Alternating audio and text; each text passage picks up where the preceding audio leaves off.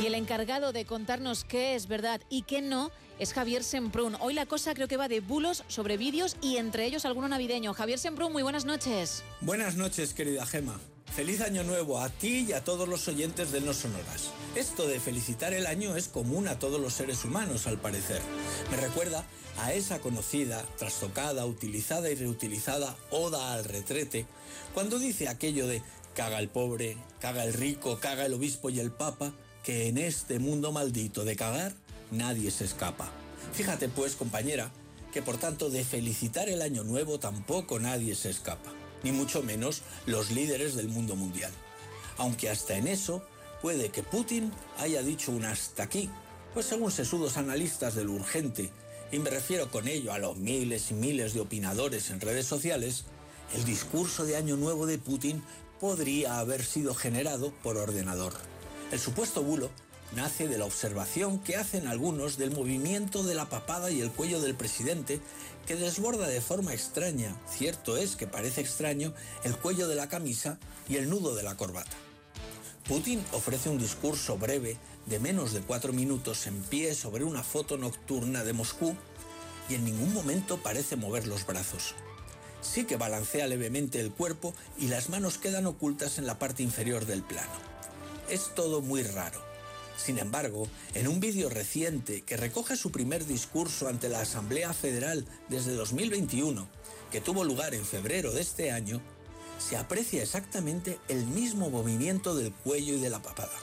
Y se trata de un discurso en directo sin lugar a dudas, con dos grandes pantallas a su espalda. Aún así, el bulo da pie a nuevos bulos acerca de su estado de salud, su supuesta muerte y el uso de dobles para mantener vivo el régimen.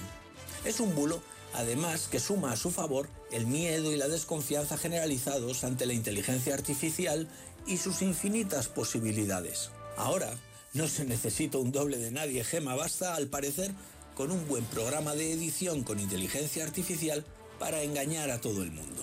Otro vídeo que ha tratado de inclinar la balanza de la historia hacia el pueblo palestino es el de las imágenes de un partido de fútbol en 1939 entre una selección de Palestina contra el equipo nacional de Australia. Cuentas pro-palestinas lo esgrimen como argumento en favor de la existencia de Palestina como nación antes de la creación del Estado de Israel. Es un bulo histórico, ojo, pues nunca existió tal Estado. El vídeo corre desde 2016 como mínimo pero ahora vuelve a ser reutilizado, cobra actualidad. Lo malo es que quienes escarban en el mismo descubren que todos los jugadores eran judíos, que de judíos habla el narrador, y en el escudo de los palestinos que juegan se aprecia en gran medida la estrella de David. Como en otros muchos conflictos nacionalistas, parece que están obligados a forjar leyendas, inventar mitos o reescribir la historia, generando al final lo que no son más que eso, bulos.